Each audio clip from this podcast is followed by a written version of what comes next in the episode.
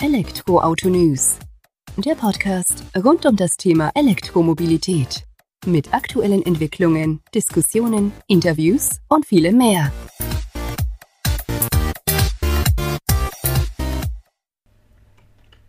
Jubiläumsausgabe des Elektroautonews.net Podcast. Mittlerweile haben wir die 130. Folge im Kasten und ja, für diese habe ich mir wieder einen spannenden Gast an meine Seite geholt.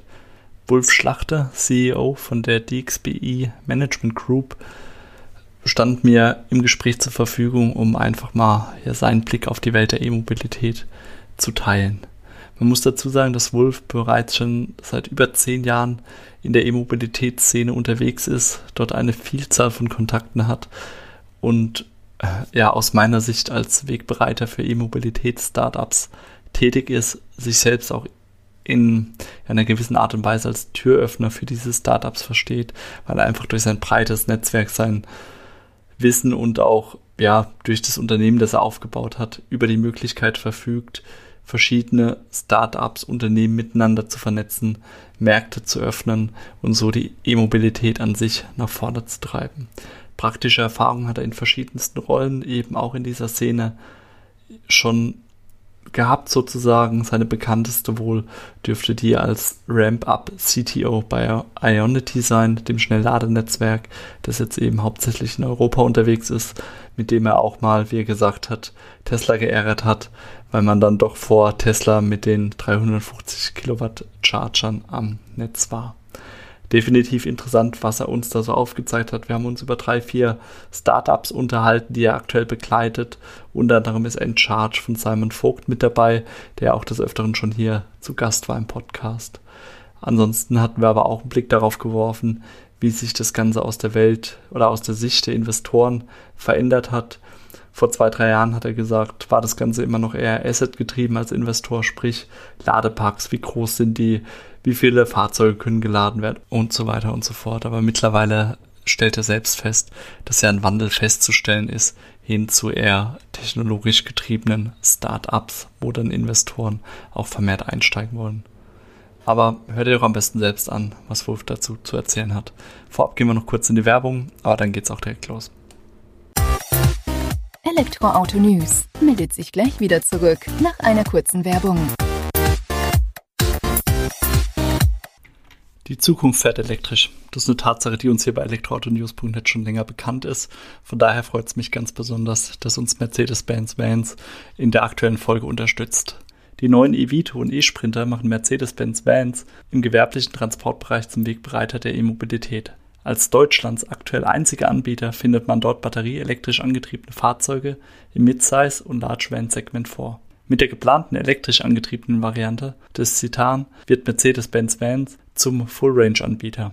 Dank der EQ Ready App, die es gibt, kannst du den elektrischen Van ganz entspannt mit deinem eigenen Smartphone Probe fahren. Ja, aber wie funktioniert das? Das ist eigentlich ganz simpel, denn die App zeichnet dir deine Strecken auf, analysiert dein individuelles Mobilitätsverhalten und berechnet dann den theoretischen Energieverbrauch, um so ein Fahrprofil zu erstellen, das verrät, ob ein elektrischer Van für dich und dein Geschäft in Frage kommt eigentlich eine perfekte Ausgangslage.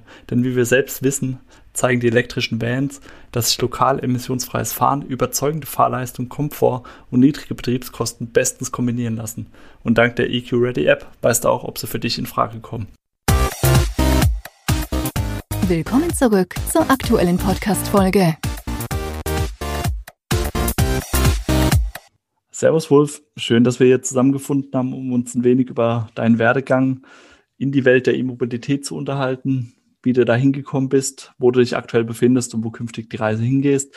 Vielleicht stellst du dich mal selbst vor und gibst uns mal so einen, ja, ich sag mal, kurzen Abriss von deiner Geschichte, wobei kurz bei dir eher schwierig ist, aber das macht sie nur interessanter. Aber leg doch einfach mal los, wenn du magst. Moin Sebastian, ja, vielen Dank äh, für die Einladung, auch äh, mit dir einen Pod äh, Podcast zu gehen und äh, mal ein bisschen über E-Mobilität zu plaudern ähm, sind ja bewegte Zeiten und äh, ja, freut mich, dass wir uns dahingehend mal gefunden haben. Du hast auch einen ziemlich verbuchten Kalender wie bei mir, aber jetzt heute ist der Tag. Ähm, endlich haben wir es genau. geschafft und ich freue mich drauf.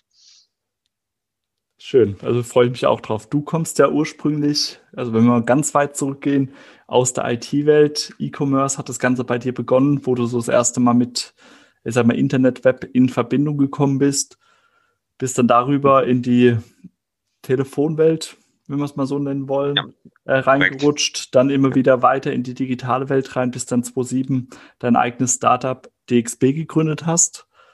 Um mhm. dann eben, ja, 2008, 2009 war es, so wie du es jetzt im Vorgespräch gesagt hattest, die ersten Berührungspunkte mit der E-Mobilität eben sozusagen zu finden, anzuknüpfen. Aber vielleicht magst du uns da einfach auch nochmal kurz abholen, dass du selbst in deinen eigenen Worten nochmal umreißt und auch mal ja einen Blick auf DXB gibst, dein eigenes Startup, was ja heutzutage immer noch am Start ist. Ja, also ich bin eigentlich, um noch einen Schritt vor äh, gelernter Jurist, habe äh, Jura studiert und ich habe mein Studium eigentlich äh, schon in der Web 0.1 Zeit äh, mit IT äh, sozusagen finanziert. Das heißt, ich habe äh, ja im während des Jura-Studium, glaube ich, war ich der einer der ersten, der überhaupt mal mit dem Laptop irgendwie in eine Vorlesung gegangen ist. Ähm, schon damals, also die erste, allererste Zeit. Und äh, ja, ich habe da angefangen auch zu coden, äh, Plattformen zu bauen, so die ersten Shop-Modelle im Bereich E-Commerce, wie auch, was damals natürlich auch ganz hip war, die ersten Zeiten. Und da waren unter anderem auch so ein paar äh, namhafte OEMs dabei, aber auch Fußballclubs und im Sportbereich relativ viel gemacht. Also so gerade äh, ja Porsche, äh, Mercedes-Benz, ähm, äh, wie auch FC Bayern und Co. Also da hatte ich relativ früh Berührung ähm, und äh, ja, auch in der Zeit schon äh, diverse Startups gegründet, ähm, aufgebaut, verkauft, äh, Next, Next One oder Next Move. Und ähm, ja, das ist so ein bisschen meine Zeit äh, Ende der 90er, äh, bevor ich dann mal in die äh, IT-Welt, äh, Deep Dive, Telco äh, quasi mich rüber bewegt habe. Ähm, ich war unter anderem in Deutschland auch äh, Mitgründer von einem Startup ähm, mit dem Namen MediaWays. Ähm, das ist dann mal relativ schnell gewachsen und nach äh, knapp drei Jahren dann für mehrere Milliarden äh, verkauft worden an Telefonica, ähm, spanische Telco. Äh, habe dann den Weg mitgegangen. Bis 2006, 2007 war da für globale Kunden verantwortlich, also auch wieder Automotive, Manufacturing, und ähm, ja, wie du gesagt hast, ähm, da fingen halt auch schon so die ersten digitalen Themen an äh, wie, ja, bauen wir eine digitale Fabrik mal im Kleinen, versuchen wir uns da mal verprob zu verproben, Maschinen zu vernetzen, Anlagen zu vernetzen, äh, Track and Trace von irgendwelchen beweglichen Sachen zu, zu spielen, ähm, sprich äh, anfangs natürlich auch schon in Richtung Autonomous, Autos und solche Gedanken gab es schon, aber noch weit, weit weg. Und gerade in dem Zusammenhang hatte ich auch dann 2008, 2009 ähm, als ich dann ausgegründet hatte, meine eigene Unit, äh, sprich DXBE, aufgebaut habe, auch die ersten Berührungspunkte mit äh, E-Mobilität. Klar, äh, Elon Musk und Co. war damals auch schon da und äh, gerade das Thema Ladeinfrastruktur war für mich äh, ziemlich, äh, hat mir angetan oder hat mich angetan dahingehend, dass ich äh, da auch eine durchaus eine Möglichkeit gesehen habe, ähm, mal, mal, mal was zu bauen oder mal was zu entwickeln. Und ähm, ja, Ladeinfrastruktur dahin, ein bisschen Coding-Erfahrung gehabt auf der einen Seite, äh, Konnektivitätserfahrung aus der Telco-Welt und IT und das geballt alles zusammen. Ja, da kannst du, glaube ich, schon äh, gut über ChargePoint-Management-Systeme und dergleichen mal philosophieren. Ob das dann auch wirklich baust, ähm, ist eine andere Frage. Ähm, ja, es hat relativ lang gedauert, aber ähm, all diejenigen, die früh gestartet sind, ähm, ja, erleben jetzt ja auch, äh, sage ich jetzt mal, äh, endlich mal seit knapp zwei Jahren den Durchbruch auch in Richtung E-Mobilität. Und ja, viele kennen mich eigentlich ähm, in Richtung E-Mobilität, auch aus meiner Zeit bei Ionity. Ich war da Ramp-Up CTO, ähm, habe das Startup äh, die ersten Monate mit aufgebaut, auch so weit, dass die ersten Ladeparks dann schon am Start waren. Habe mich dann rausge, äh, rausdiffundiert oder rausgeglitten, weil ich auch noch andere Kunden hatte, unter anderem so Kunden wie DCS äh, in München, also besser bekannt als Charge Now und diverse andere Startups oder äh, wachsende Unternehmen, die ich halt auch in der ähm, ja, Aufbauphase begleite. Und ähm, das eigentlich jetzt schon ja, eine ganze Menge, also mindestens fünf Jahren im Bereich E-Mobilität ähm, in allen möglichen Aktivitäten unterwegs. Ähm, ja, DXBE ähm, sind mittlerweile knapp äh, 60 Mitarbeiter groß weltweit, davon 30 Mitarbeiter im Bereich Entwicklung ähm, und 30 im Bereich Projektmanagement und äh, Beratung und das weltweit, also von, ja, wir helfen Startups groß zu werden. Wir helfen Investoren, äh, Startups zu, zu finden, die interessant sind. Wir bauen Chargepoint-Management-Systeme für Kunden. Wir machen Auditierungen in dem Umfeld und bauen quasi so, sozusagen äh, die Geschäftsmodelle auch Ende zu Ende auf. Also nicht nur äh, kommerziell, ähm, sondern auch technologisch. Und das ist sozusagen, ja, ich sag mal, unsere digitale Roadmap, die wir aufgebaut haben. Also von, ich sag mal, Sensorik bis in AI ähm, hintenrum äh, alles abzubilden, ist halt unsere Stärke. Und da unterscheiden wir uns halt auch zu einer klassischen Unternehmensberatung oder Managementberatung, dass wir halt auch Umsetzungskompetenz haben über die Jahre hinweg gesammelt. Und das halt nicht nur im Bereich E-Mobilität, ähm, sondern auch äh, Wasserstoff-Brennstoffzelle, wo wir unterwegs sind. Wir haben viel mit Mobility as a Service Anbietern zu tun, Aufbau, Betrieb, Weiterentwicklung und Mobility as a Service. Also wirklich, ja, ich sag mal, angefangen bei E-Bikes ähm, äh, bis hin zu äh, Vertical Takeoff und Landing Systeme, das was ja unter City äh, Flugtaxis oder äh, ja, diverse Anbieter à la Volocopter, Lilium und Co. kennt. Und äh, auf der anderen Seite dann auch so exotische Projekte wie Hyperloop in diversen Ländern. Ähm, da sind wir dabei, sowohl technologisch äh, beratend und umsetzend als auch kommerziell die Geschäftsmodelle zu kreieren. Also somit wird es uns, ich sage mal, mit der Truppe, wo wir jetzt unterwegs sind, nicht langweilig ähm, weil wir eigentlich so gut wie alle Märkte weltweit irgendwie bedienen. Wir haben Kunden in China, haben Berater in China, ähm, Australien, ähm, ein Startup im Bereich äh, Flottenmanagement, was wir unterstützen, im Bereich für EVs, also Electric Vehicles. Und ähm, ja, USA haben wir momentan recht viel, auch so Themen äh, wie Finanzierungsaktivitäten. Äh, Spec ist in aller Munde. Ähm, gibt ja auch einige im Bereich E-Mobilität, die da schon losgelegt sind oder haben wie eine EV-Box im Ladeinfrastrukturumfeld oder ja, Nikola Motors auch, ähm, mehr oder weniger erfolgreich. Mhm. Aber das sind auch so Themen, die sich bei uns in den letzten Jahren äh, dahingehend halt auch entwickelt haben. Ähm, anfangs waren es vielleicht mal ein, zwei Anfragen im Jahr ähm, und äh, irgendwann wurden es mehr, ähm, weil die technische Auditierung ähm, für Investoren halt interessant ähm, ist. Sagen wir mal, kommerziell können sie die Zahlen analysieren, aber ähm, ja, technisch ist es immer ein Thema für die ähm, zu evaluieren. Ist es jetzt, ich sag mal, alter Wein in neuen Schläuchen oder ist es komplett Rocket Industry? Ähm, diese Bewertungen, die machen wir recht, recht häufig momentan. Und ähm, ja, da muss man ehrlich sagen, da hat sich im letzten Jahr und mitunter auch Corona bedingt doch einiges positiv entwickelt. Und ja, das ist das, was man jetzt halt auch im Markt sieht. E-Mobilität wächst und ähm, dementsprechend ja, haben wir auch gut zu tun. Ja, also hört sich extrem spannend an. Jetzt äh, habe ich die Herausforderung, da den richtigen Ansatzpunkt zu wählen, wo wir denn drüber sprechen, weil äh, ihr habt ja echt alles am Start sozusagen, was mit dem Thema E-Mobilität, egal in welcher Ausprägung zu tun hat. Das hört mhm. sich doch gut auf. Ich denke, deine Geschichte über Ionity, die ist bekannt, so wie du selbst gesagt hast. Da müssen wir jetzt nicht unbedingt ja. nochmal drauf eingehen. Wenn es passt, kannst du es gerne mit aufgreifen. Ich fände es dann wesentlich spannender, wenn wir sagen, okay, wir können vielleicht mal einen Blick auf zwei, drei ausgewählte Startups wählen, die ihr begleitet, wo ihr mit vorantreibt am Markt als DXBE. Und da ist er unter anderem äh, Simon Vogt auch mit seinem Startup oder wo er Part des Führungsteams ist, Encharge mit dabei, wo wir auch schon mal einen Anknüpfungspunkt haben. Aber ihr habt auch noch andere. Vielleicht magst du uns ja da einfach mal so sagen, wen kennt man denn vielleicht aus deiner Sicht hier in Deutschland und was findest du da im Moment besonders spannend oder wo würdest du einfach gerne drüber reden? Besonders spannend ist ja eher schwierig. Bei der Vielzahl ist ja immer irgendwas Spannendes mit dabei, aber dass du einfach mal so zwei, drei rauspickst, wo wir uns vielleicht ja mal über die verschiedenen Modelle, die die Startups an den Start bringen, eben unterhalten können. Mhm. Also gerne. Ähm, du hast äh, Encharge erwähnt. Äh, für mich auch ein, ein sehr interessantes Geschäftsmodell, äh, weil ich historisch ja auch aus dem E-Commerce schon mal kam.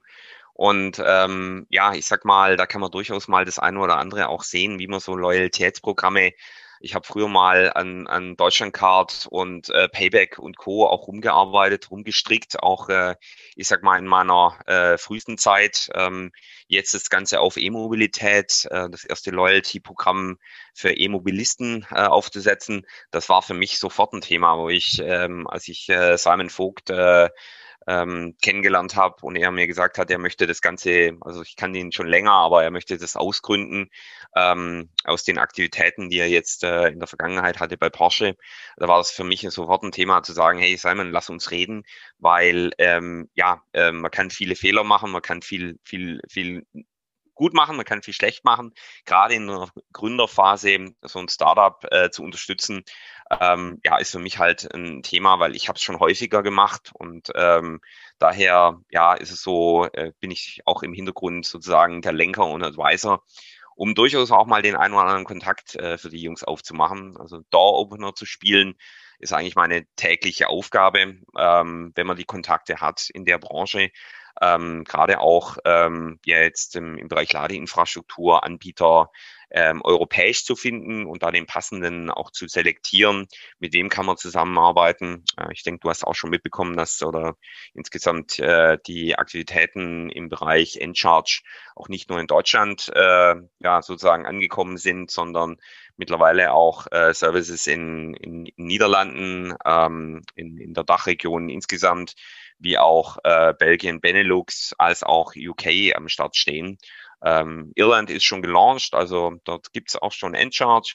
Und ähm, ja, ist halt ein Wachstumsthema. Und da zu unterstützen, ähm, ist natürlich ähm, ja für Gründer äh, durchaus einfacher, wenn man jemand hat, ähm, sagt, hey, ich brauche mal einen Kontakt da und dahin. Ähm, ja gut, ich habe 16.000 Follower irgendwie auf LinkedIn äh, da ist schon meistens immer einer dabei, wo man die Jungs dann mal äh, unterstützen kann und sagen, hier, melde dich bitte mal bei dem, der weiß auch schon Bescheid. Und das ist dann deutlich einfacher als so, wie sagt man so schön, den Vertriebs- äh, Cycle oder den Sales Cycle äh, zu bestreiten, wo man dann erstmal äh, an vier, äh, vier Ansprechpartnern abgewiesen wird. Ähm, da bin ich dann doch eher jemand, der das Top-Down-Modell wählt, also auf Geschäftsführungsebene dann den Jungs dann halt auch mal eine Tür öffne. Ähm, des Weiteren, du hast es erwähnt, wir haben noch eine ganze Menge äh, andere Startups, die ich da äh, pushe, auch ähm, eigentlich äh, viel im, ja, eigentlich so gut wie Advisory, aber auch äh, Management Consultancy, also auch beratend und umsetzend, mithelfend, wenn es mal brennt. Ähm, ja, nehmen wir mal das Beispiel vielleicht äh, Charge Construct, ähm, das jüngste Baby, ähm, Adrian Zierer äh, gestartet, ähm, kennen sicher auch viele aus seiner Zeit äh, XP3 und äh, Volkswagen Elli ähm, und sich entschieden, im März äh, sozusagen ein Startup im Bereich Ladeinfrastruktur Aufbau äh, zu etablieren im Markt, äh, gegründet in Ingolstadt, ähm, auch relativ lange die Planung im Vorfeld schon gehabt, sage ich jetzt mal. Also ich werde bei solchen Projekten in der Regel immer so ein Jahr vorher oder dreiviertel Jahr vorher ähm, mal kontaktiert, hey Wolf, was hältst du davon? Und das macht es Spaß. Ähm, mir, mir macht Spaß, aber auch den Gründern macht Spaß, da mal Tacheles zu reden. Und äh, ja, ich sag mal, auch die Geschäftsmodelle mal so zu kreieren, dass man sagt, okay, ähm, ja, für das Setup ähm, habt ihr halt dann schon auch äh, entsprechende Partner am Start, mit denen ihr loslegen könnt und müsst nicht erst auf die Suche gehen. Und gerade das Thema Ladeinfrastruktur, Aufbau, ähm, kennst ja auch, Ladesäulenverordnung und ähm, alles, was da Schnellladegesetz jetzt in den letzten Wochen und Fördertöpfe, die der Bund ausgeschrieben hat, ähm, das ist halt ein Thema, was momentan im Markt extrem äh, wichtig ist weil ähm, ja, ich sag mal, der kleine Handwerker zu Hause wird es äh, sicher nicht schaffen, mal einen Ladepark irgendwo aufzubauen. Und ähm, ja, es gibt nicht so viele Anbieter, die bundesweit in dem Umfeld aktiv sind oder auch mal über die Grenze raus äh, hinausgehend in Österreich und der Schweiz mal einen Ladepark installieren. Also somit ähm, ja, ist es mal ein Versuch, äh, das Thema Ladeinfrastruktur von, von der Bauseite oder von der Aufbauseite äh, mal zu pushen. Und ähm, ja, das ist so ein bisschen auch ähm, ja, Revival, ähm, ja, etwas Ionity-like, aber im ganz anderen Kontext, weil es nur um Aufbau geht und nicht um Betrieb. Also von der Seite, ja, so mal ähm, zwei Startups, die momentan, ich glaube, ganz guten Weg gehen. Ähm, das gleiche im, in der Vision eine Ecovia, äh, die auch am Start steht, wo es um, ich sag mal, Ladeparks geht, äh, die jetzt, sag ich jetzt mal, nicht alleine irgendwo stehen werden, sondern in dem Kontext halt auch äh, mit, ähm, ja, mit einer Unterkunft, äh, wo du gegebenenfalls noch was essen, trinken kannst, äh, wo du auch dein, dein Business äh, gegebenenfalls äh, dich mit jemandem treffen kannst, wenn Covid dann mal wieder vorbei ist. Also geschäftsmäßig dich halt dann auch dort äh, mal einmieten kannst oder auch ein Showroom für, ähm, ja, für Automobilanbieter und dergleichen. Ähm, das ist so ein bisschen, ich sag mal, GridSurf in, in UK, wie die gestartet sind. Aber ähm, ja, das soll näher an, ich sag mal, an dem, äh, an dem Publikum oder in dem Fall an den Usern sein, in Anführungsstrichen an den E-Fahrzeugfahrern und nicht irgendwo ja, abseits der oder in der Prärie, wie es beispielsweise jetzt in, in UK geplant war mit GridSurf. Also soll dann schon eher ein Hotspot äh, sein, wo du halt auch mehr Verkehr hast als ähm, ja, weit draußen äh, out, outside im Backend, äh, sage ich jetzt mal. Ähm, des Weiteren, ähm, ja, Charge IQ ähm, aus Stuttgart beziehungsweise aus Filderstadt, auch äh, bekannt, ähm, wenn es um ChargePoint Management Systeme geht, auch in dem Umfeld ähm, die Jungs zu unterstützen. Das liegt mir auch am Herzen. Und ähm, ja, ansonsten auch noch äh, Exoten ähm, im Bereich ähm, Flottenmanagement. Äh, wir haben auch ein Startup, äh, was ich unterstütze aus Australien, ähm, Fleetsu. Die bauen quasi ein ähm, oder haben ein ChargePoint äh, System, aber für Flottenfahrzeuge gebaut, also nichts anderes wie eine Flottenlösung für E-Fahrzeuge, aber auch Plug-in-Hybrid und zur Not kann man dann auch noch ich sag mal, die, die wenigen Verbrenner irgendwie reinpacken. Also somit, äh, das ist jetzt mal auch ein komplett neues Geschäftsmodell, mal da reinzugehen, was bisher die großen äh, Flottenanbieter ähm, so jetzt noch nicht am Start hatten. Ähm, das waren dann meistens irgendwelche komplexen Lösungen, die man, sag mal, nicht irgendwo mit äh, Flottenlösungen für kleine mittelständische Betriebe irgendwie verbinden konnte.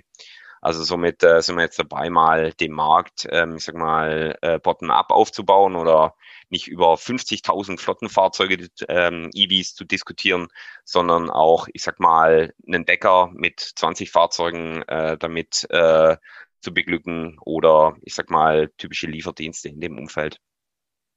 Des Weiteren, ja, habe ich noch ähm, die Aktivitäten im Bereich ähm, V2G, ähm, dort auch unterstützend als Advisor bei Mark Mültin, ähm, ex-wohnhaft Karlsruhe.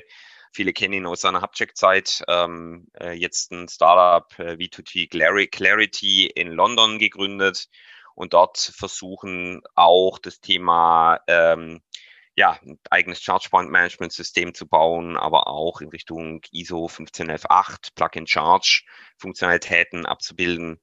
Und ja, das, da geht es auch um, um die Gründung momentan, beziehungsweise auch um Wachstum.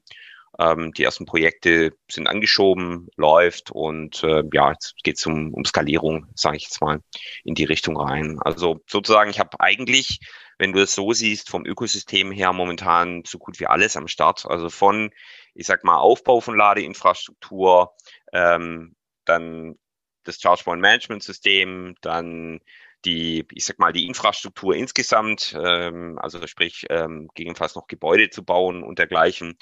Ähm, dann das Thema Smart Chargen oder Plug and Charge ähm, mit äh, V2G Clarity und on top dann, ja, sag mal, das Loyalty-Programm oder ähm, das, was eine Endcharge macht in dem Segment, ähm, aber auch Wallbox-Sharing in dem Kontext.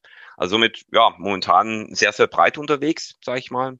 Und ähm, ja, das macht das Ganze so, so interessant und, und ähm, ja, durchaus auch herausfordernd, so einen Weg zu be bestreiten oder die Unternehmen zu unterstützen.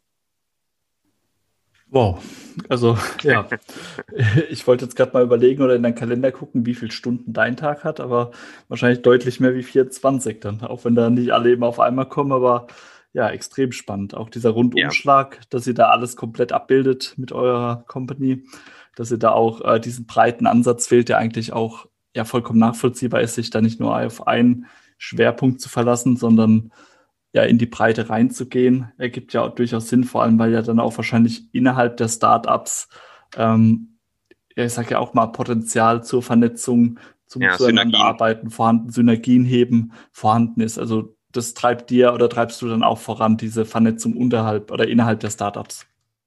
Genau, also das ist auch eines meiner, meiner Ziele. Ich sage jetzt mal, ähm, ich, ich kam aus, aus Großkundenwelten, äh, also sprich aus Konzernen. Ich habe damals auch für Bertelsmann und äh, Telefonica gearbeitet. Ähm, da war es halt häufig so, ähm, ich sag mal 2000er Zeit, da wusstest du nicht, was äh, dein, dein Kollege im, im Nachbarszimmer ähm, gerade baut oder was der, an was der gerade bastelt.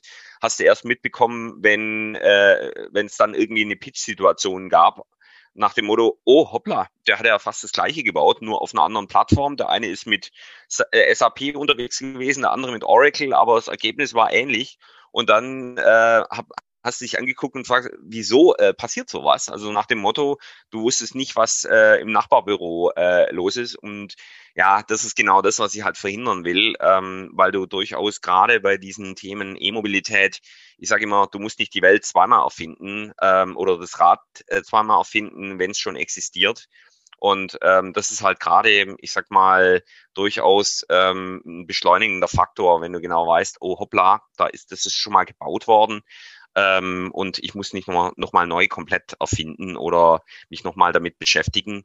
Also ich bin da eher auch ein Mensch, der in so taxonomischen Modellen arbeitet. Das heißt, ich versuche halt schon auch in den Projekten ja, ich sag mal, Bausteine zu definieren. Und diese Bausteine, wenn ich die schon mal irgendwo gesehen habe, und das hast du halt gerade bei so Themen wie ähm, ja, äh, Chargepoint Management Plattform oder auch im Bereich äh, Loyalty Programm, ähm, da musst du die Welt nicht komplett neu erfinden. Also das ist alles schon mal, äh, ich sage jetzt mal, vielleicht in anderen Branchen realisiert worden, aber dieses Skalierende, das äh, beschleunigt dann halt auch mal das Going to Market von einem Startup. Ähm, und äh, du brauchst nicht, äh, hast keine zwei Jahre Entwicklungsaufwand, sondern ähm, mit einer API, mit einer Schnittstelle bindest du das an und dann ist es eigentlich eine Geschichte von Minuten, Tagen, ähm, um das Ganze dann äh, schneller an den Start zu kriegen. Und das ist so ein bisschen der Vorteil, den man halt dann auch hat, wenn man, ich sag mal, übergreifend auch aus anderen Industrien einfach das Know-how mitnehmen kann und dann in die in den Bereich äh, Ladeinfrastruktur auch bringen kann. Also kann man definitiv so unterschreiben und man sieht es ja auch an Encharge, da sind wir relativ nah auch immer von Anfang an dran gewesen, gerade mit Simon im Austausch und jetzt auch künftig mal wieder, wenn wir es denn zeitlich jetzt auch mal hinbekommen, ähm, wo man ja auch sieht, wie spannend und wie schnell sich das Ganze entwickelt. Du hattest jetzt schon über die Märkte, die man angegangen ist, die man jetzt künftig angeht, schon gesprochen. Das wird sich bei deinen anderen Startups ähnlich verhalten. Und ich denke gerade dieser Skalierungseffekt, den du angesprochen hast, dass man gar nicht mehr den eigenen Maßstab hat, sozusagen, ich muss alles nochmal neu erfinden, auch wenn es es schon mal gibt, sondern wenn schon was da ist, was gut funktioniert, warum nicht das einfach adaptieren und dann da, den Zusatz, sage ich mal, den man selbst mit reinbringt, einfach noch eine Spur besser zu machen. So habe ich jetzt auch dich verstanden von deiner Philosophie ja. her, dass ihr eben auch diesen Weg dann verfolgt. Genau. Also du hast halt auch gesehen, ich sag mal, äh, wenn du jetzt, ähm, ich bin in der Vor-Covid-Zeit natürlich auch äh, die Jahre davor viel in den USA unterwegs gewesen, natürlich Silicon Valley. Ähm, und äh, das hat sich jetzt so ein bisschen, sage ich jetzt mal, seit drei Jahren verschoben, äh, gerade aufgrund auch E-Mobilität und Industrie 4.0, IoT-Themen. Ähm, also die Leute, die du damals gesehen hast im Flieger, die irgendwie nach äh, LA geflogen sind oder San Francisco, ähm, die hast du jetzt dann halt auf Flügen gehabt nach Beijing, Shanghai oder Shenzhen. Und äh, da merkst du halt auch, ähm, ja, die, die Erde hat sich ein bisschen gedreht ähm, in andere Richtung. Und gerade im Bereich E-Mobilität, ähm, ja, war ich halt recht früh auch, ähm, auch in China unterwegs, habe mir das angeschaut. Ähm, ich habe auch Familie in Norwegen, somit äh, bin ich mit dem Thema E-Mobilität schon recht früh äh, ko äh, konfrontiert worden ähm, wo mich äh, meine Verwandten auch schon 2017 gefragt haben, äh, muss ich auf den Audi, Audi e-tron warten oder auf den Porsche Taycan, wo äh, bei uns das Thema noch nicht mal ansatzweise irgendwie, ich sag mal, spruchreif war, wann kommt denn das Fahrzeug? Also da lernst du halt auch viel, indem du ähm, gerade mit Kunden eigentlich Tag für Tag irgendwie im Austausch bist. Und äh, das hilft ja natürlich dann auch, ich sag mal, die Fehler zu vermeiden, die andere ähm, ja beispielsweise in China gemacht haben oder in USA. Also auch Tesla ist nicht, äh, ich sag mal, the Godfather of E-Mobilität. Also auch dort gibt's Fehler. Und das Gleiche hast du auch, äh, wenn du jetzt in Richtung China schaust und ähm, ja, äh, Ladeinfrastruktur im, im AC-Bereich, was die Massen mäßig aufgebaut haben, Ladeparks für Taxi mit äh, 5000 Chargern und dergleichen. Ähm, das kannst du machen, wenn du die Fläche hast, aber versuch das mal nicht in Deutschland irgendwie abzubilden, in, in München oder in Frankfurt. Ähm, das wird sich nicht rechnen. rechnen. Und ähm, gerade auch in dem Umfeld, ähm, ja, da, ich sag mal, Vergleiche zu ziehen oder auch Beispiele zu sagen, warum es nicht funktioniert und dahingehend eigentlich schon die Beweise dafür, warum es nicht funktionieren wird, in der Tasche zu haben, ist dann ein sicheres Gefühl, als wenn man dann, ich sage jetzt mal, erstmal Research macht. Wie entwickelt sich der deutsche Markt? Wie entwickeln sich andere Märkte? Ähm, da tut man sich dann natürlich leicht, wenn man, wenn man, ich sag mal, global unterwegs ist und einfach eine, eine Brille hat, die mancher einfach nicht hat und ähm, mit seinem Kunden dann halt offen im Austausch ist ähm, über ja wie, wie geht die wie, wie geht der Weg weiter oder wie wie kannst du dich halt auch in dem Markt differenzieren gegenüber Wettbewerbern und ja das ist so ein bisschen äh, mein Trend. Also mal auch den einen oder anderen zu ärgern. Ich denke mal, mit Ionity haben wir Elon Musk da auch ein bisschen geärgert. 350 kW versus damals noch mit 150 kW Chargern unterwegs. Hat man ja auch gesehen, dass dann irgendwann mal die, die Teslas an Ionity-Ladesäulen standen, vor allem in Norwegen, was halt durchaus schneller ging. Also ja, das sind so die, die Sachen, äh, da freut es mich dann auch, äh, mal zu sehen, dass es funktioniert und äh, dass man, ich sag mal, auch erfolgreich ist oder erfolgreich sein kann mit solchen äh, technischen Innovationen, die dann halt auch äh, skalierbar, skalierbar zu machen. Ich denke auch gerade diese Geschichte, wo du jetzt gesagt hast, dass es diese technischen Innovationen, das ist schon ein Thema, was, wenn man uns mit der The Welt der E-Mobilität beschäftigt, selbst nur oberflächlich, dass der gefühlt jeden Tag neue Geschäftsmodelle, Geschäftsideen aufkommen können, wo man dann ansetzen kann. Jetzt gerade die Geschichte, wo du vorhin gesagt hast von Charge Construct, die sich im Speziellen eben nur auf den Aufbau von solchen, ähm, ich sag mal, Ladestationen, Ladeparks konzentrieren und dann aber eigentlich gar nicht die Verwaltung mit übernehmen, sondern nur errichten, ist ja schon mal ein Schritt weiter, als dann zu sagen, ich mache das gleich als Betreiber und baue dann nur mein eigenes Netz auf. Oder auch Encharge dann, wie gesagt, mit ihrem ja, grünen Loyalitätsprogramm, das ist ja auch, so wie du sagtest, kannte man schon aus dem E-Commerce irgendwoher, mhm.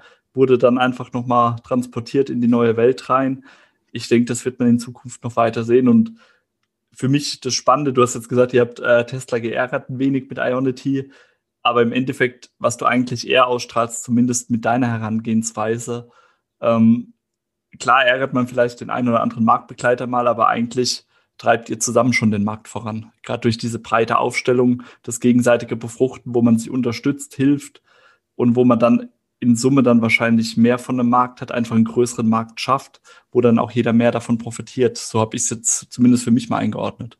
Mhm.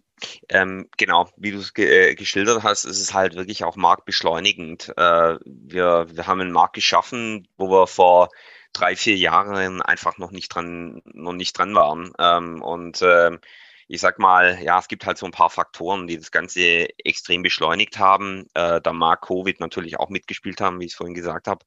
Ähm, und ähm, ja, ähm, am Anfang war halt, äh, ich sag mal, die Ladesäule und äh, speziell jetzt, wenn man es mal in, in Deutschland betrachtet und ganz, ganz wenige Autos. Ähm, wir kommen jetzt in so ein ähm, ja, Beschleunigungs, äh, wie sagt man schön, äh, wir, wir waren im Hamsterkäfig unterwegs anfangs und äh, bewegen uns jetzt als Hamster schneller. Und äh, dementsprechend müssen wir halt auch ein bisschen Gas geben bei dem einen oder anderen Thema. Ladeinfrastruktur, ja, definitiv. Ähm, wobei ich das jetzt nicht ganz so kritisch sehe erstmal. Ähm, zukünftig wissen wir selber, ähm, ja, 80 Prozent der Ladevorgänge von der Masse her werden irgendwo im Bereich äh, Home und, und Workplace irgendwie stattfinden. Ähm, das ist mal der, der Weg und 20 Prozent dann irgendwie im Public-Bereich. Das sind dann diejenigen, die aus meiner Sicht halt natürlich mit höheren äh, Ladeleistungen und mit mehr Geschwindigkeit unterwegs sein müssen. Ähm, weil, ja, nehmen wir mal so Beispiele, äh, Hamburg, äh, Bergedorf oder äh, München, Hasenberge, wo du halt äh, große Wohneinheiten hast, wo du halt nicht ähm, ja, mit, mit Wallboxen oder mit ähm, 50 kW Charger hinkommst und schon gar nicht in der jetzigen Zeit, wenn du es so siehst, mit Plug-in-Hybriden, die dann durchaus mal den Entschleuniger äh, darstellen.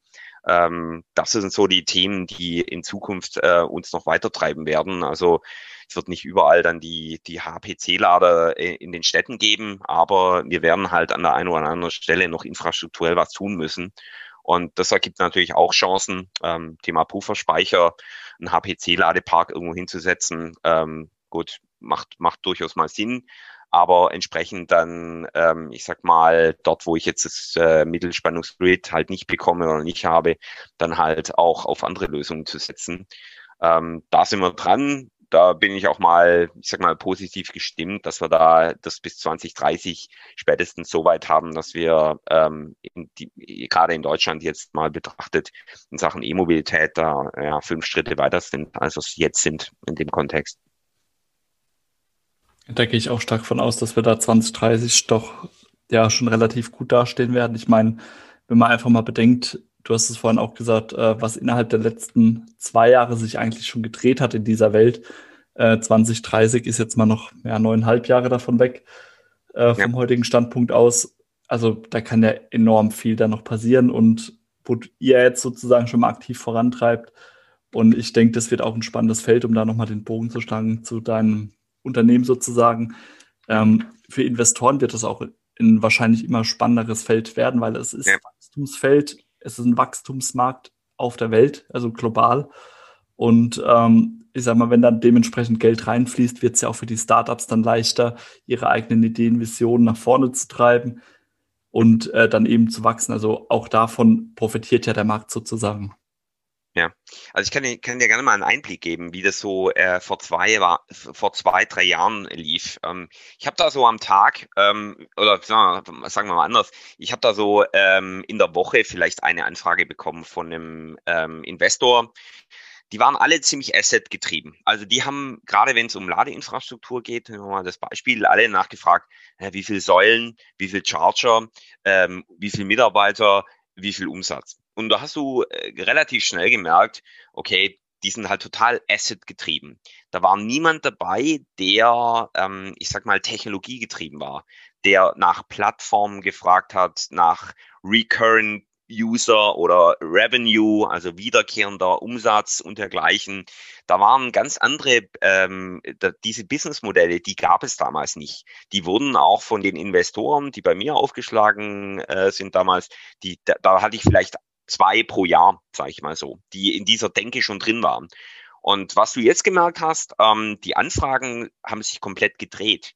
Das heißt, jetzt in letzter Zeit habe ich extrem viele große Investoren, die in der Vergangenheit, ich sage jetzt mal eher in, in Bereichen ähm, ja, digitale ähm, Plattformen unterwegs waren, ähm, sprich ähm, E-Commerce-Shop-Modelle ähm, oder ähm, ich sag mal Telco-Industrie und ähm, so in, im Bereich ähm, Softwareentwicklung investiert haben.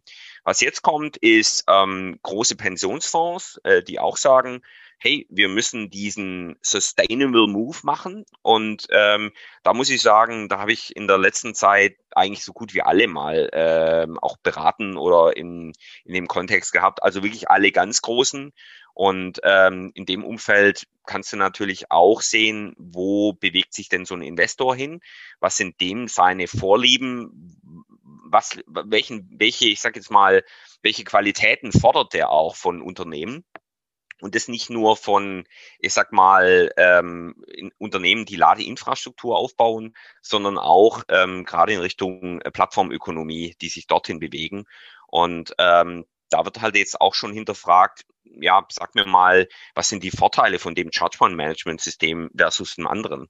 Und äh, das ist auch das, was du jetzt so in den letzten Wochen ja auch gesehen hast. Ähm, es gab, glaube ich, keine Woche, wo äh, kein äh, CPO ähm, irgendwie nicht ein, also wo es keine äh, Announcements gab in Sachen Finanzierungsrunden.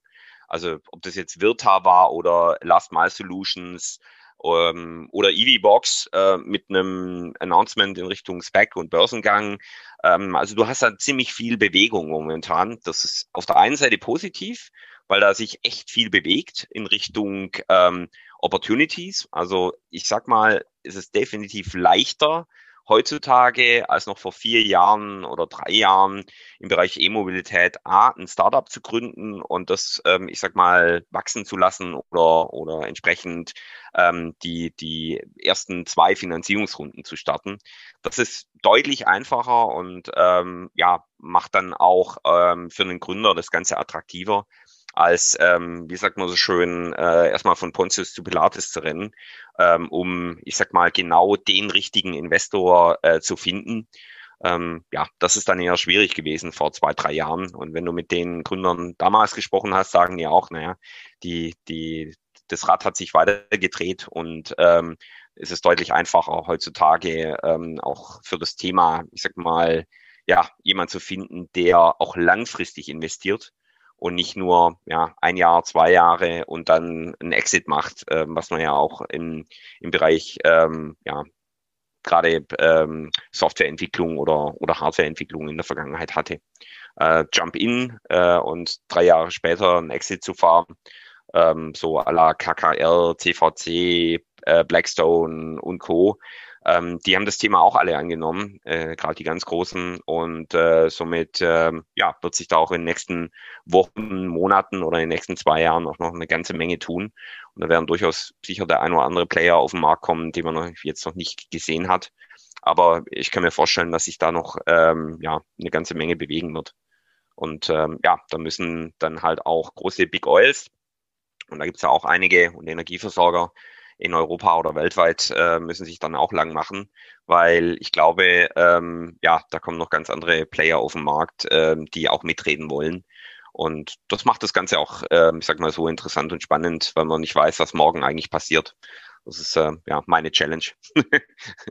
ja, aber es ist so eine schöne Herausforderung, die man annehmen kann, definitiv. Und ähm, finde es auch sehr schön, dass du uns da diese Einblick jetzt gegeben hast, der da doch sehr nah an dem Markt dran ist und das dann nochmal aus einem anderen Blickwinkel sozusagen beobachtet. Im Moment oder in der Vergangenheit hatten wir eher, sag mal, die Startups dann bei uns am Start oder die Firmen, die schon aktiv sind, die das eher aus ihrer Sicht vorangetrieben haben. Du hattest jetzt nochmal den Blickwinkel von oben drauf sozusagen geworfen, auch wie sich der Investmentbereich in den letzten zwei bis drei Jahren da verändert hat. Ich denke, das war auch nochmal sehr hilfreich. Von meiner Seite aus würde ich sagen, lassen wir es jetzt einfach mal so stehen, weil das waren doch sehr viele Informationen, sehr tief.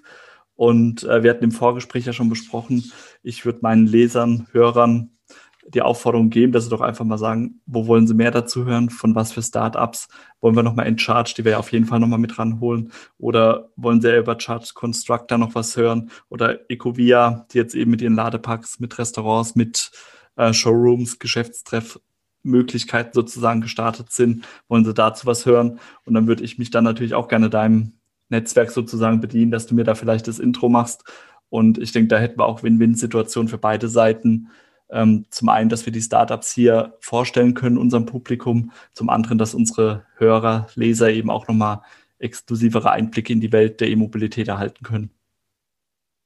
Ja, gerne, Sebastian. Also das liegt mir auch äh, wirklich am Herzen, gerade in, in Deutschland. Äh, ich sag mal, die, die Startups, die sich jetzt so ähm, in dem Umfeld auch bewegen, ähm, dir mal näher zu bringen, ähm, auch die Mauerblümchen, die noch nicht so wirklich sichtbar sind, mal, mal da vorzustellen, ähm, denen auch mal eine Chance zu geben. Ähm, es hat nicht jeder gleich mal irgendwie äh, 200, 400 Millionen Funding irgendwo in der Hinterhand. Also auch äh, von der Seite mal äh, ein bisschen ja das Ganze für die attraktiv zu machen, mal zu zeigen, was können sie und äh, ja sicher auch spannend äh, für deine Leser und äh, Zuhörer mal die Welt ähm, der, ich sag mal, deutschen äh, Startups mal kennenzulernen, die sich in dem Umfeld äh, gerade positioniert haben oder auch tummeln.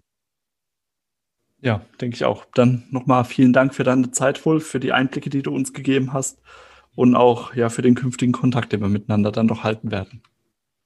Danke, Sebastian. Ja, auf jeden Fall immer gerne. Und äh, ja, schöne Grüße aus Buxtehude in die Republik. Vielen Dank. Mach's gut. Bis dahin. Das war ja also die aktuelle Folge mit Wolf Schlachter. Äußerst interessant, wie ich finde. Ich hoffe, dir hat es genauso viel Spaß gemacht beim Zuhören und würde mich natürlich freuen, wenn du uns eine positive Bewertung bei iTunes hinterlässt, damit wir ja die Welt der E-Mobilität noch ein wenig ausweiten können.